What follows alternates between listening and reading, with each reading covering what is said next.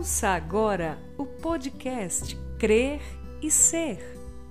Um devocional diário para toda mulher que deseja crer para ser, segundo a maravilhosa vontade de Deus.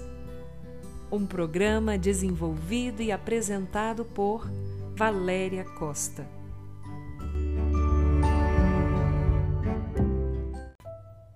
Um bom dia na graça e na paz que vem somente do nosso Senhor e Salvador Jesus Cristo. Que honra, minha querida, que privilégio é poder estar com você em mais esse dia.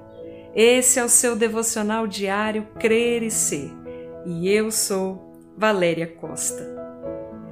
Por isso vos digo: não fiqueis ansiosos quanto à vossa vida quanto ao que comereis ou bebereis, nem quanto ao vosso corpo, quanto ao que vestireis.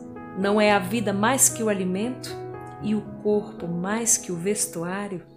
Evangelho de Mateus, capítulo 6, versículo 25. O que vale mais? Família grande é uma maravilha ter muitos irmãos, muitos sobrinhos, muitos cunhados e cunhadas é sempre muito bom quando temos a oportunidade de estar juntos. É uma festa, muitas risadas e prosas, relembrando acontecimentos, principalmente acontecimentos da infância. Tem horas que eu chego a pensar, meu Deus, como foi que meus pais conseguiram essa proeza?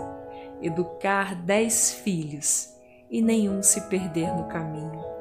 Alimentar dez bocas, vestir, calçar e estudar a todos. Quando eu paro para pensar no futuro e sinto-me insegura, eu gosto de me fortalecer pensando na coragem e na fé que meus pais tiveram e ainda têm.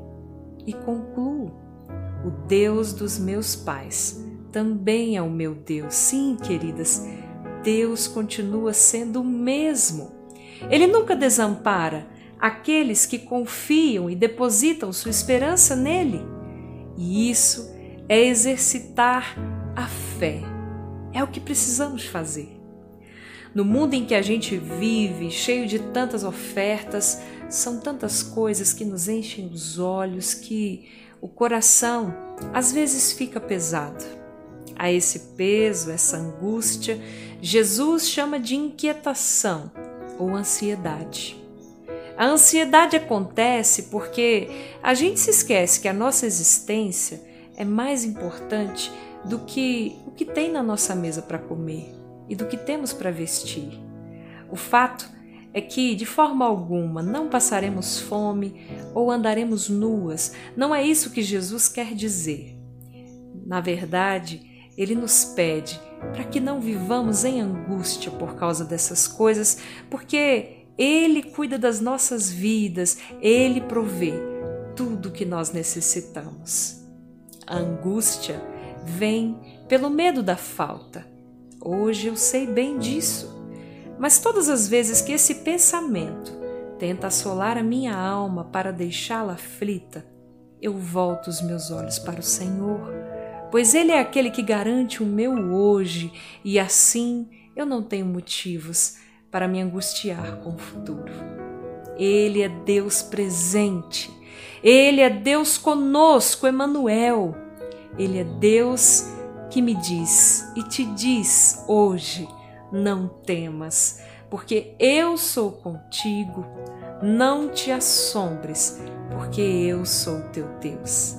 Eu te fortaleço, eu te ajudo e te sustento com a destra da minha justiça. Isaías 41, 10. Que o Senhor abençoe o seu dia, minha querida. Medite sobre essa palavra, guarde ela no seu coração e, sobretudo, viva ela. Coloque ela em prática na sua vida. Confie no Senhor e na providência, na bondade dele. Em nome de Jesus é o meu desejo para você. Fique aqui com o meu grande e forte abraço no seu coração.